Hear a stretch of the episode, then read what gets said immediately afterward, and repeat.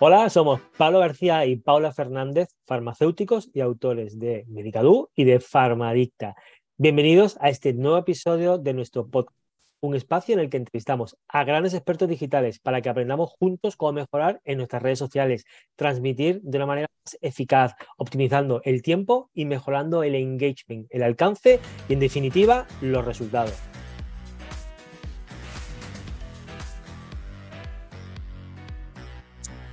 Bueno, pues hola a todos. Un capítulo más de Cortando Cupones con Paula Fernández y hoy tenemos de invitada a una ubriqueña que está, que, está afincada en Cataluña, ¿no, Ana?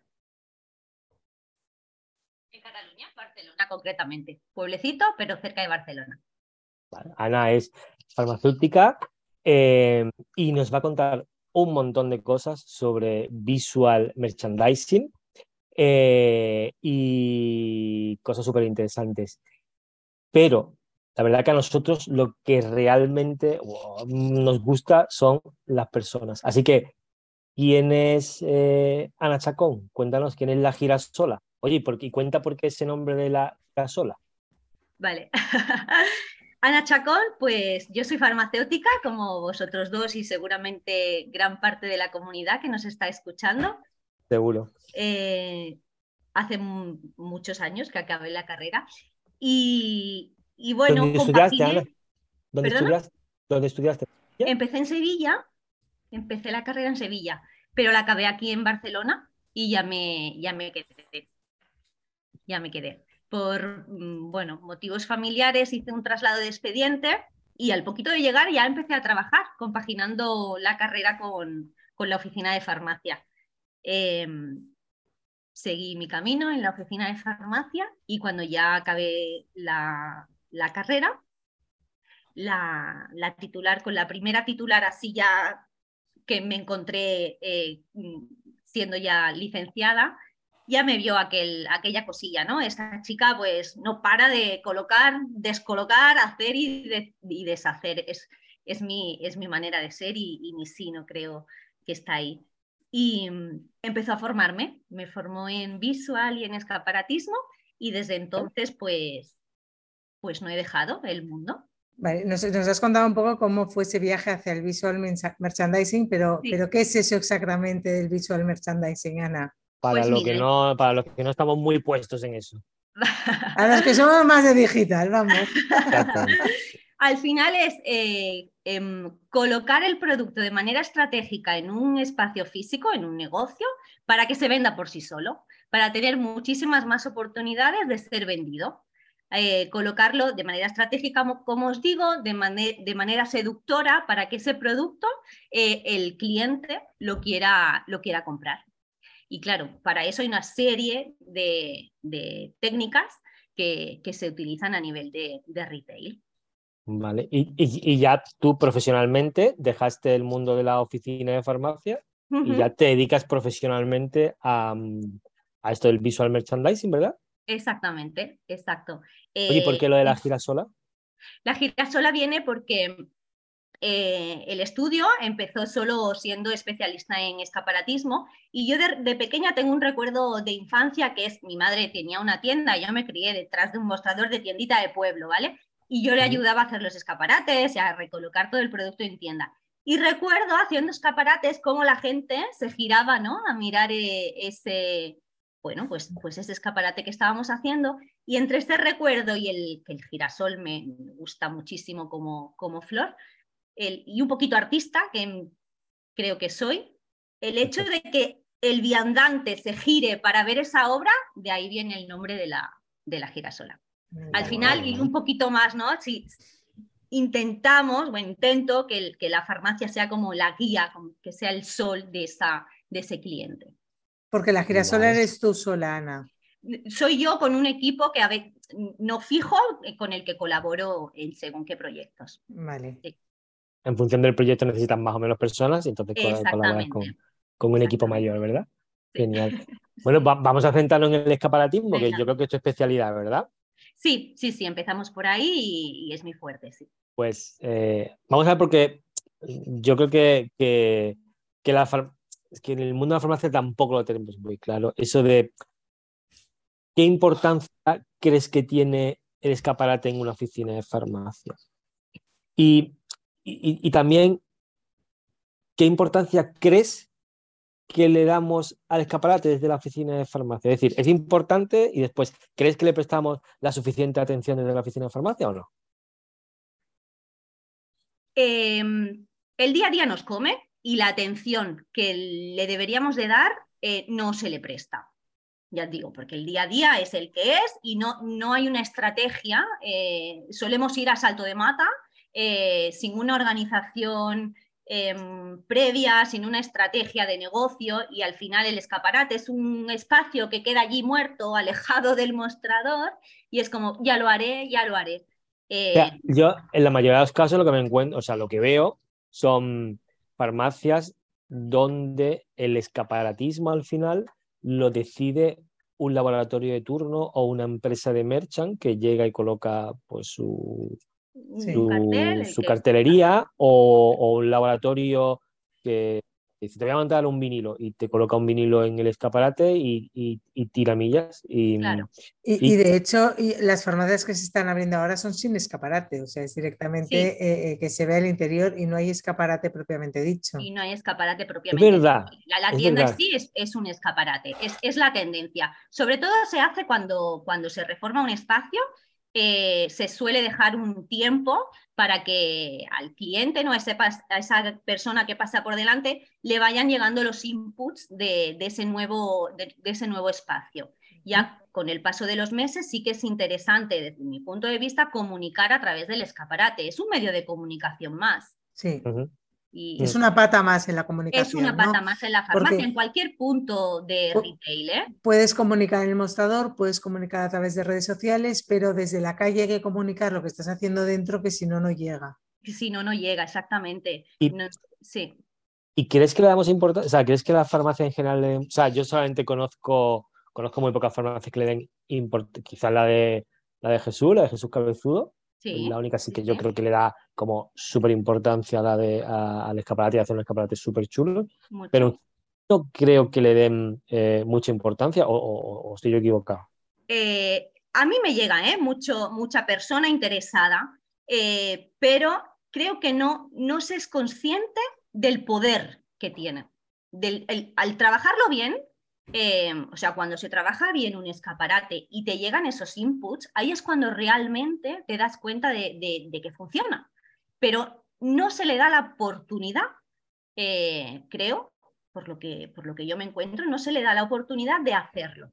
Sí, porque estamos en otras cosas. Porque nos falta organización, yo Nos falta organización. Si tú a principios de año te organizas el, el año, los seis primeros meses, estratégicamente, eh, sabiendo qué vas a comunicar, cómo lo quieres hacer, puedes pactar eh, los vinilos que quieres con el laboratorio, puedes incluso pactar una personalización de ese vinilo o de esa cartelería eh, con, tiempo. Con tiempo. Ah, es decir, puedes, puedes transformar ese, tu laboratorio, tus laboratorios principales en, en partner tuyos también a la hora de montar ese escaparatismo de la oficina de información.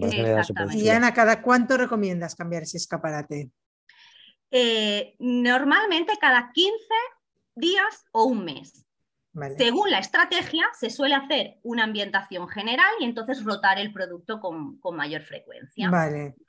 ¿Y, tú eh, tienes, y tú tienes, Ana, cifras que avalen esa importancia del escaparate? Es decir, has constatado, pues bueno, pues desde que esta farmacia se dedica a, mejorar su escaparate, desde que hemos establecido un plan de escaparatismo, bueno, pues eh, ha, entrado un porcentaje más de, personas dentro, o las ventas de, esta, de ese tipo de producto que estamos eh, promocionando a través del escaparate aumentan. Eh, ¿Hay cifras al respecto o no? Hay cifras por campañas. No, no, no, no a largo plazo, es decir, sí que, a largo plazo sabemos que desde que se empieza a trabajar el escaparate la afluencia de público es mayor, eh, pero de datos reales van muy por campañas. Hay campañas que por X motivos no acaban de cuajar, pues porque no hemos acertado en el público objetivo, pues mm, porque no hemos hecho los inputs a, todos los niveles, solo un escaparate nos quedamos cortos a día de hoy. ¿Vale? Hay que hacer muchísimo. Perdona, no, te hemos escuchado. ¿Que solo un escaparate Que solo trabajar el escaparate se queda corto. Hemos, de, hemos de realizar muchísimos inputs. Escaparate, redes sociales, eh, formación de, equipo, que vaya, todo, que vaya todo el equipo a, una ¿no? en, esa, en esa campaña, eh, puntos calientes, son muchos inputs. mostrador. mostrador. Eh, y, y diferenciar qué es lo que me ha aportado el escaparate solo es difícil es difícil, pero sí que es cierto que, según qué campañas, pues ostras, qué chulo el, producto del escaparate, qué tal para mí, ¿no? Y al final lo que sí que hemos de medir es no solo, esto siempre soy muy, muy, muy incisiva, ¿no? No solo ver el, aumento de ventas de ese producto que estamos exponiendo o trabajando, sino el de la categoría. Porque al final vendemos por recomendación. Y si ese producto a la persona que, nos pregunta por él no es el indicado, pero si otro dentro de esa categoría, podemos ver un aumento de la categoría. Bueno, estás encendiendo esa chispa que necesita el, cliente para acordarse que necesita algo dentro de esa categoría. Exacto, exacto. Entonces, eh, eh, imagínate que ya estoy concienciado de la importancia del escaparatismo, Ana, y, quiero eh, empezar a experimentar con mi escaparate. Dime tres cosas a tener en cuenta y tres cosas que nunca, jamás debería hacer en el escaparate de mi farmacia como consejo de una experta. Vamos. Lo primero, yo creo que la base es invertir un poquito en, un, en, una estructura para poder trabajar el escaparate de forma eh, fácil, para hacérmelo fácil. ¿A qué te refieres? Pues eh, unos podiums, por ejemplo, ah, unos podios para colocar el producto, un mobiliario eh, base de fondo de armario que me permita colocar el producto de manera sencilla eh, y elevarlo del, suelo. Iluminación, un rail de, focos que me permita mejorar la visibilidad de ese producto. Eso es la base, ahí tenemos que invertir sí o sí. ¿Me va a facilitar el trabajo? Eh, voy a ir, por tanto, muchísimo más rápido y el resultado va a ser eh, más profesional, que no improvisar a la hora de hacer el escaparate. Eso es lo base. Luego, eh, intentaremos eh, un único mensaje con un único producto o una categoría de producto. Si existen diferentes laboratorios para, un para una determinada patología, no lo sé, piel atópica, por ejemplo, y decido que quiero poner tres laboratorios que son los, los míos tres principales. Hagamos un hilo conductor de esos tres, ¿vale? Para que, para que el, mensaje sea único al final. Vale. Y si no optar por único producto, único mensaje. Vale. Me falta una, creo, Sí. Sí. Ah, sí. Venga, que yo lo estoy apuntando, ¿eh? Vale. Inversión en estructuras, iluminación, un único mensaje. y si tenemos varios, que haya un hilo conductor. Exactamente. Y rotarlo, porque a veces lo, más frecuente es que aquello se queda allí mm, por los siglos de los siglos. Pero rotarlo y, con, y, con, esa, y con esa precia de 15 días, o sea, es, verdad que eso sí, que es complicado para la farmacia. Y la farmacia, entiendo que 15 días eh, a veces es como que vas con la, ¿no? Con la que no llegas lo más sencillo para la farmacia creo que es trabajar por campañas, dedicar cada mes a, un, a una campaña. Este mes, piel atópica. El mes que viene, em, alergia. El otro mes, solares. ¿no? Hacértelo. Va mucho por temporada. La lo recomendable entonces sería, recomendable entonces sería, si, si, si estamos solos, es decir, si no tenemos la ayuda de una profesional como tú, sería empezar a probar y a, a full como mucho un escaparate al mes, ¿no? Un escaparate al mes. Y si queremos profesionalizarlo, pues tenemos eh, personas como tú eh, que, nos ayudan a, que ofreces ese servicio de asesoramiento, de escaparatismo, que ya entonces nos va a dar una mejor rotación y pues mucho más centrada. Y, pon que tengamos dos escaparates, los dos del mismo tema, ¿no? En la misma campaña. O no, puedes hacer dos campañas diferentes, pero que haya, que haya una que haya una imagen general de las dos. Que utilicemos el mismo color, por ejemplo, que la ambientación sea similar, que la historia empiece en un sitio eh, y continúe en el otro. Yo, suelo trabajar, si tengo dos, por ejemplo, eh, planteo un problema en uno y doy la solución en el otro. Ah, qué guay, ¿no? Vale, porque, porque el, trabajar, por ejemplo, en la campaña de este mes en uno y luego en el otro dejarla del mes anterior, cambiándola de, de, espacio como recordatorio o no? Mm, no. Complica, mejor limpiar, ¿no? complica y al, final el, cliente, el que nos visita, quiere novedad. Quiere que aquello, que aquello aquí que haya movimiento. Cuanto más dinamismo haya en un espacio, el espacio lo consideramos ya desde fuera, ¿eh? Cuanto más dinamismo haya, muchísimo mejor. Perfecto. Muchísimo mejor. Vale, ¿y qué tres cosas no deberíamos hacer? O dinos menos, porque no cumplir estas tres ya serían tres, ¿no? Pero alguna. No, pero por ejemplo, el. el, Bueno, que es, fíjate, y ponnos, tres ejemplos, si quieres, qué es lo peor que has visto con el escaparate. Exacto, que igual es más fácil. Lo peor es, para mí, ver suciedad en un escaparate. El típico escaparate de baldas con la mosca allí, Con la pata hacia arriba ya muerta. y el dedo de polvo. Vale. Eso da una imagen de dejadez. Sí, da imagen regulera. la, mosca muerta da imagen regulera. No, es, el, escaparate al final es, un, es una zona más de la farmacia y diariamente, ponle cada dos días, se debería de revisar.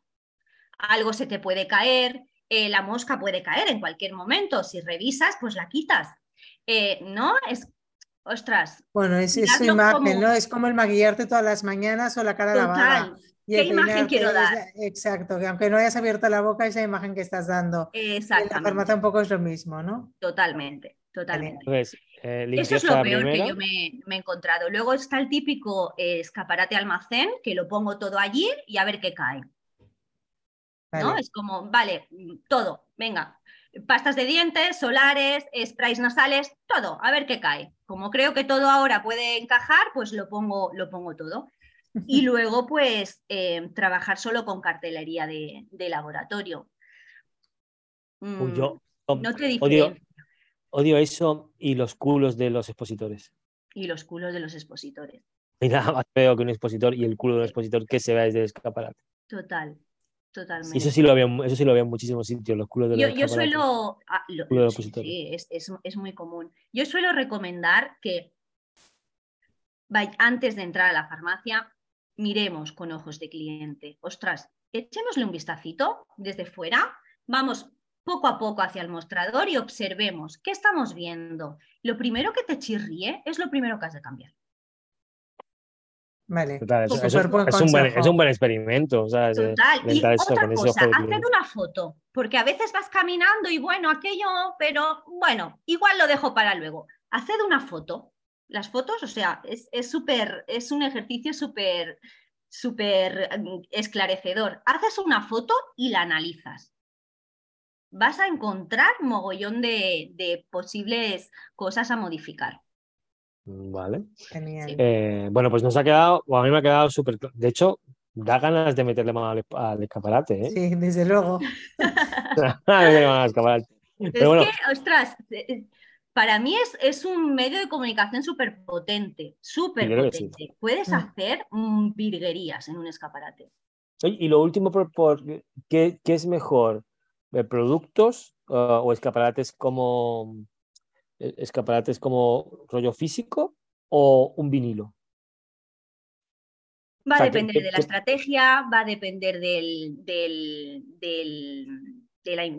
del, presupuesto. Un vinilo también es muy, es muy, es muy impactante porque trabajamos con formas, con tamaños grandes, con colores potentes, o sea que el mensaje va a llegar. Eh, puedes optar por lo que, quieras. Sí, en función de la estrategia. Hay que tener muy presente, que no lo he dicho, es al cliente al que nos vamos a dirigir con esa campaña. Y en función a qué tipo de cliente, pues elegiremos una cosa u otra. Perfecto. Y en la organización eh, física de la propia farmacia, porque tú no solamente haces eh, escaparatismos, eh, pues como hemos visto, haces ese visual merchandising. Entiendo que, que, organizas esos famosos recorridos desde la puerta hacia el mostrador y tal.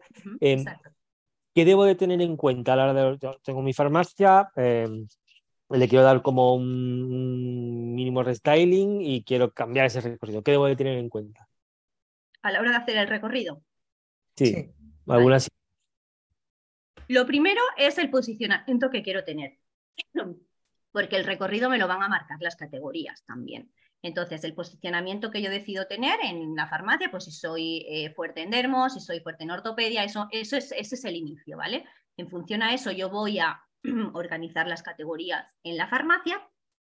Y lo que voy a intentar es que el cliente desde la puerta tarde lo máximo posible al mostrador, que sabemos que van directos. Nos buscan, van directos al mostrador. Cuantos más, em, eh, cuantas más interrupciones en el camino se encuentre, más inputs, más, em, más em, pueden picar, entre comillas, para que me entendáis, ¿no? más pueden comprar. Entonces lo que voy a hacer es trabajar con góndolas, por ejemplo, ¿no? como, mobiliario eh, accesorio que, movible que me permita eh, modificar ese, ese recorrido.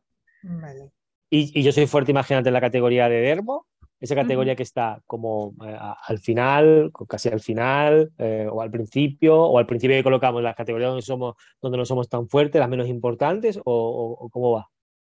el, teniendo en cuenta que el mostrador es la zona más caliente de la farmacia, vamos a, posicionar las más fuertes cerca del mostrador. Vale. ¿Vale? Eh, normalmente las, las, higienes más de impulso, más, mm, más de diario, digamos, ¿no? La higiene corporal, la bucal, eh, dependiendo si me quiero posicionar o no. Normalmente una farmacia no está muy posicionada en dental, por ejemplo. la, solemos poner un poquito más hacia la entrada. Va a depender de, la estrategia que... Sí, porque es una necesidad, ¿no? Entonces al final lo van a coger porque es su necesidad. Exacto. Y también existe la, la, estrategia esta de calentar zonas, ¿no? Pues con el típico con el peso, con la máquina de tensión, ¿no?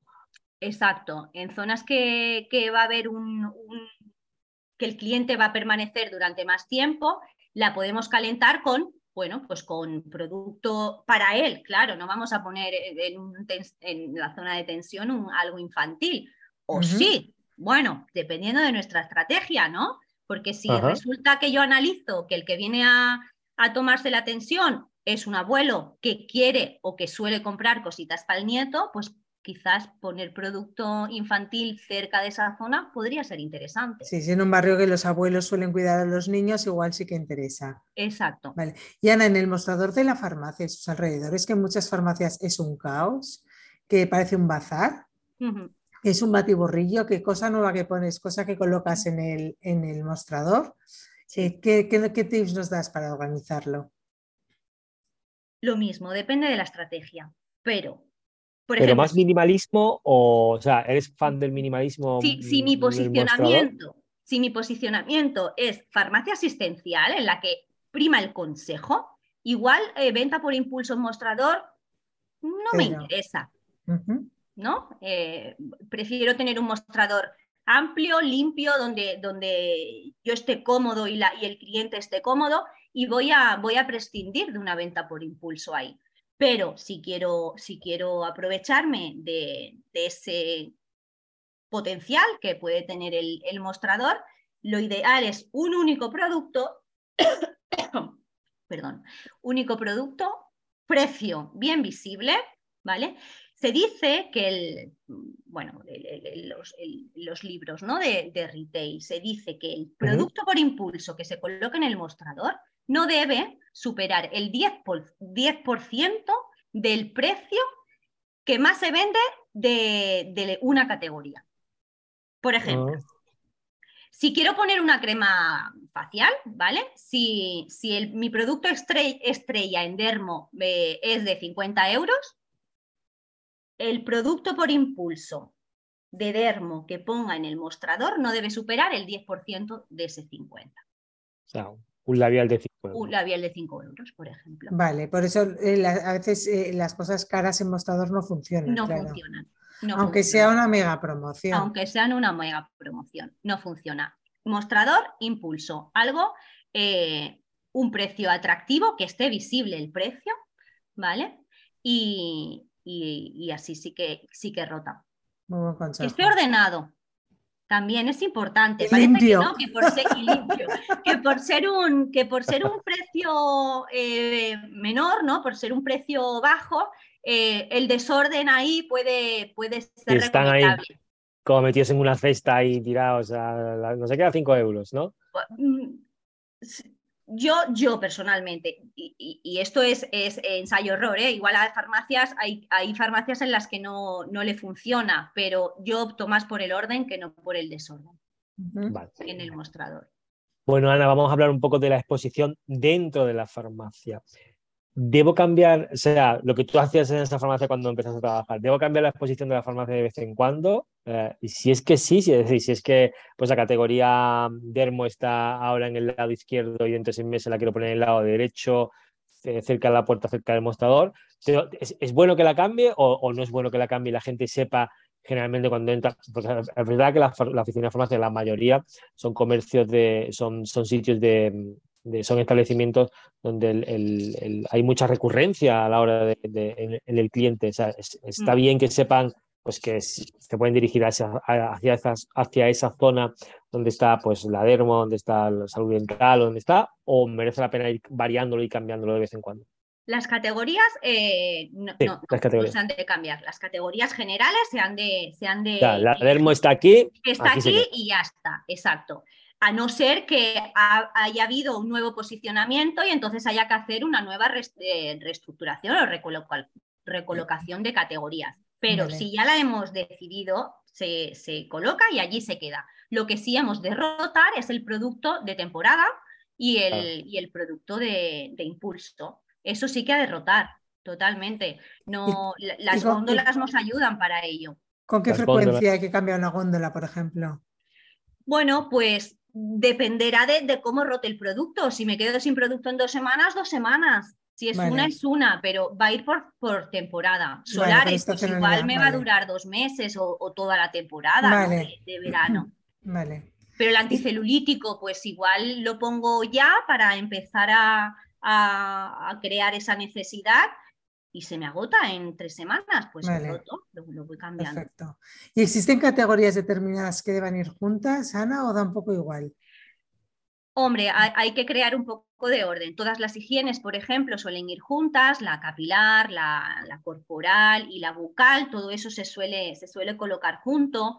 Eh, la ortopedia es una categoría por sí misma ya separada del resto. La dermo, pues según, según si somos muy fuertes o no, la puedo separar o la puedo, la puedo poner en la zona de higiene a continuación de la, de la higiene. Eh, la natural también suele ir más separada. eh, OTC y medicamento, ya sabemos que, que va detrás del mostrador. y tú cómo- pues dependiendo. Y tú como experta en este, eh, ¿qué opinas de, de esta tendencia también hay de el rincón del diabético, el rincón del hipertenso, el- o sea, el rincón, la zona del diabético, la zona del hipertenso, donde, donde incluyes productos eh, que son súper, pues imagínate, desde, desde, un, desde un medidor de glucosa hasta una crema para el cuidado del pie diabético, es decir, cosas que a priori no tienen nada que ver, pero sí están enfocadas para la misma, para la misma, el mismo tipo de cliente, el mismo tipo de Sí. patología. Es, ¿Eso es un- adecuado o no? es, es una estrategia de, de, mm, en vez de categoría de mm, De patología. Sí. de patología, eh, a priori crea mucho desorden visual, porque claro, hay como ¿no? un batiburrillo, una crema, un, un- un tensiómetro, hay como mucho ba- batiburrillo. Hay que, por lo que, por lo que he, podido, he podido leer, da muy buen resultado, porque estás muy posicionado en, en- en consejo, ¿no? En, en patología, en consejo, en servicio. Y lo que estas farmacias suelen hacer es disminuir mucho el, mucho el stock. Mucho el stock. Sí, pero si no es una locura. es que es una locura. Y y ya para el propio farmacéutico, ¿dónde voy? Es que, es que no, no, no se entiende. Visualmente no se entiende. Entonces se opta por disminuir mucho el stock, dejar el laboratorio partner con el que, con el que sí quiero realmente trabajar o con esos productos que sí o sí han de estar expuestos y trabajar pues con pantallas táctiles o con, o con producto guardado y recomendación. O Que, sea, que sino en farmacias muy enfocadas a patología, A y- patología. y muy Claro, eso sí. especializadas en, en servicios, vamos. Exactamente. Para No, un tipo determinado, mundo, claro, evidentemente, funciona muy bien para un tipo determinado de. Para un de- tipo de determinado, según-. Vale. Vale, y, Y que, y eh, perdón, Pablo, No, no, perdona, perdona. que si somos una farmacia, eh, como, como la gran mayoría, ¿no? No, no, tan, no tan especialista en, en servicio o consejo, podemos tener un rinconcito porque sepamos que tenemos mucho, mucho cliente de un, con una determinada patología, pues crearle un rincón sí, pero trabajar toda la estrategia en base a esto, no todos lo, lo vamos a poder hacer. Vale. Oye, y Ana, y cartelitos, expositores, todo tipo de elementos, vinilitos que nos envían los laboratorios, ¿es un sí rotundo o es un pasando que me da una pereza que me Es, muera? es un pasando. Es un pasando. Me sabe mal, ¿eh? Me sabe mal porque, porque Me han matado. es un Pues- pasando Pues que porque sepas que muchísimas farmacias lo reclaman, ¿eh? Pero muchísimas farmacias. Y, y es verdad que los laboratorios es la manera, yo trabajo en un laboratorio, que intentamos de, de ganar esa visibilidad dentro del punto de venta. eh, que al final, es, al Pero- final es el reto que, que tenemos todos los laboratorios. Y, y oye, de verdad que muchísimas farmacias te lo reclaman. te lo reclaman. Sí, sí, sí. Sí es interesante hacerlo eh, de manera correcta. Es decir, todo no lo puedo tener.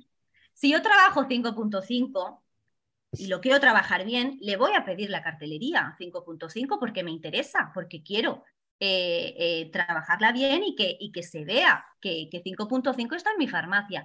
Pero no puedo tener 5.5, Gema Herrerías, Arturo, no sé qué, y todos a la vez, que, que no se ve. No se ve. Que te dan ataque epiléptico. sabe ¿no? muy mal. Bueno, y so- sobre mal. todo con los tótems o expositores enormes que Eso se plantan en la farmacia, Eso ¿no? es O sea, enorme. eh, o el, eh, el- o el igual la merchan de- sí, ¿no? Pero, pero los tótems tan grandes y los, los No. expositores inmensos de pie Ya. de metro 20, metro 60 y metro 70 a veces, no, ¿no? Uy, una cosa interesante ya de cara al laboratorio, ¿eh? que ese- esa cartelería que fabrican, Ajá. que sea eh, que a la hora de que voy a coger nota. diseñarse, Voy a coger nota. Espérate, toma espérate, nota, dime. Pablo, Venga, que a la dime. hora de diseñarse ¿Sí? eh, tenga oportunidad la farmacia de incluir su logo, de incluir su algo que la pueda personalizar. Personalización te refieres, ¿no? Personalización, sí. Algo más, un diseño más, más sutil, más sutil en, en cuanto más minimalista, más mm, no Bueno, tan Eso en las pantallas digitales lo conseguimos. En, Sí. en los escaparates que tenemos pantallas digitales sí que podemos personalizar esas imágenes. claro. Eh, eh, yo la verdad es que también soy partidaria de, de- de poco monstruo por la farmacia, ¿no? Pero lo- las regletas de los laboratorios, eso sí, ¿no? Porque al Sí, final eso sí. sí que te orienta. Y los expositores pequeños de mostrador puntualmente también. también, sí. Pero, pero a lo mejor yo me es- refiero al- a los monstruos, como dices tú. ¿no? Esos, esos tótems grandes, esa cartelería de 80 por 60 que te deja allí el, el del Corega. Sí, perdón por Corega. Perdón. pero Lo deja allí. Acabamos de perder un patrocinador.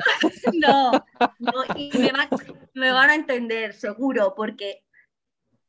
Bueno, no quiero hacer. Bueno, no, pero- yo, yo personalmente a veces les digo que no me manden algunos expositores porque directamente van a ir a la basura. Van a la basura. ¿Cuánto creo que, dinero se creo que es, que es una pena porque se pierde el dinero y que Se les digo que no me manden eso y si quieren que me manden otra cosa Exacto. compensación. O que le dé la pero- opción, ¿no? Como, vale, pues en- igual cuando hago la comanda no decidimos si te envío o no, si crees y, y sientes la necesidad de tener ese material, llámame y yo te lo hago llegar, Claro, pero no enviarlo así, así, venga.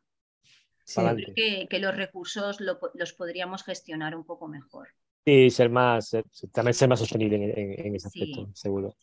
Hay algunos laboratorios que sí que están haciendo eh, los expositores pequeños de mostrador eh, más sostenibles, que es siempre el mismo y solo cambias una parte de. Por ejemplo. Y, la verdad es que al final el material en sí del expositor es mucho mejor, es más bueno, es de más calidad, no es tan cartón cutre salchichero y da otra imagen y otra prestancia al producto. ¿no? Entonces al final igual vale la pena invertir una vez en algo un poco mejor Exacto. Y no, no Quizá esa, tendencia, esa, tendencia pues eso, al, reciclaje, entre comillas, del, del expositor, pues seguramente sería seguramente sería algo súper adecuado. Y, el tema de las cartelerías ya con las, con las cartelerías electrónicas, pues también ya eso es algo que te ahorras de cartón y plásticos y, reducimos esa, esa, huella de carbono que dejamos.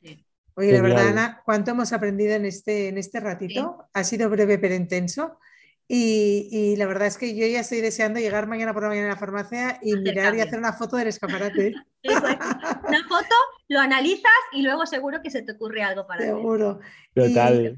Y, una pregunta que solemos hacerle a todos nuestros invitados, Ana, eh, ¿a qué persona te gustaría que invitásemos a nuestro podcast? No tiene por qué ser del mundo de la farmacia, ¿eh? No tiene que ser del mundo. No, no tiene por qué. O sea, puede ser, pero puede que no. O sea, alguien que nos tú pueda aportar que aporta. y que sea inspiradora. Vale. Para todos nosotros. Em, yo ahora estoy mucho con, la marca. Yo creo que la farmacia de tirar por, crear su propia marca y, en esto para mí los referentes son, son Brancelona. O sea que, si queréis entrevistarlos. Perfecto. Pues me parece muy, muy, buena idea. Sí. además yo los sigo y hacen unas cosas. Han hecho algunas farmacias muy, muy, muy, muy chulas. Muy, espectaculares el Bierzo, me parece que es la de Terranea también, la de Santo López de Mar. farmacias muy, muy, muy, grupo, las de salud me encantan también, son unas farmacias preciosas. pues sí, pues, pues eh, intentaremos contactar con la gente de Barcelona y, a ver si le da mucha importancia, le da mucha importancia a lo digital, o sea que ni pintado. Vale, y Ana, para contactar contigo a través de la girasola.com, ¿es verdad? La girasola.com, o a través de Instagram, o redes sociales. Y tú les dejas la farmacia de lujo, ¿verdad? De lujo. De lujo, con estrategia. Sin estrategia es difícil conseguir resultados.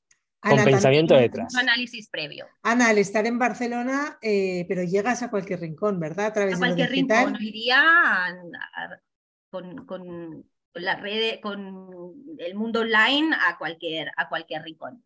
Perfecto, pues nada, tendremos que mirar nuestras farmacias con ojos de cliente eh, analizarlas y, reflexionar en qué tipo de farmacia queremos y hacia dónde queremos ir y plantearnos un poco más estrategias anuales, que yo creo que cada año lo decimos y cada año se nos come el tiempo, pero bloquearnos en la agenda algún momento para poder eh, reflexionar. Sí. Bueno, muchas pues gracias, Ana. Gracias pues Ana, muchísimas gracias. ha sido súper inspirador. Sobre todo a mí me gusta mucho esa parte en la que tú haces ese viaje y dices, pues ya no voy a estar en oficina de farmacia, me voy a dedicar a, voy a emprender, voy a montar una empresa eh, de lo que me gusta, de lo que sé hacer muy bien. Así que muchísimas gracias. Eh, muchísimas gracias.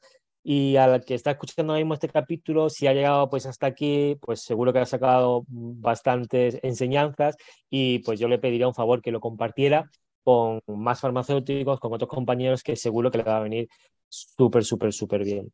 Así que, que, nada, muchas gracias a ti, Ana, y Paula. Ya nos vemos en el siguiente capítulo. Nos escuchamos en el siguiente podcast. No olvides que todas las notas de este capítulo están en nuestro blog cortandocupones.com. Además, si no quieres perderte ninguna entrevista, suscríbete al podcast Cortando Cupones en tu reproductor habitual y un último favor, si escuchas este podcast en Apple Podcast o en Spotify, regálanos una reseña, porque así ayudas a que este podcast siga creciendo. Muchas gracias y nos escuchamos de nuevo muy pronto.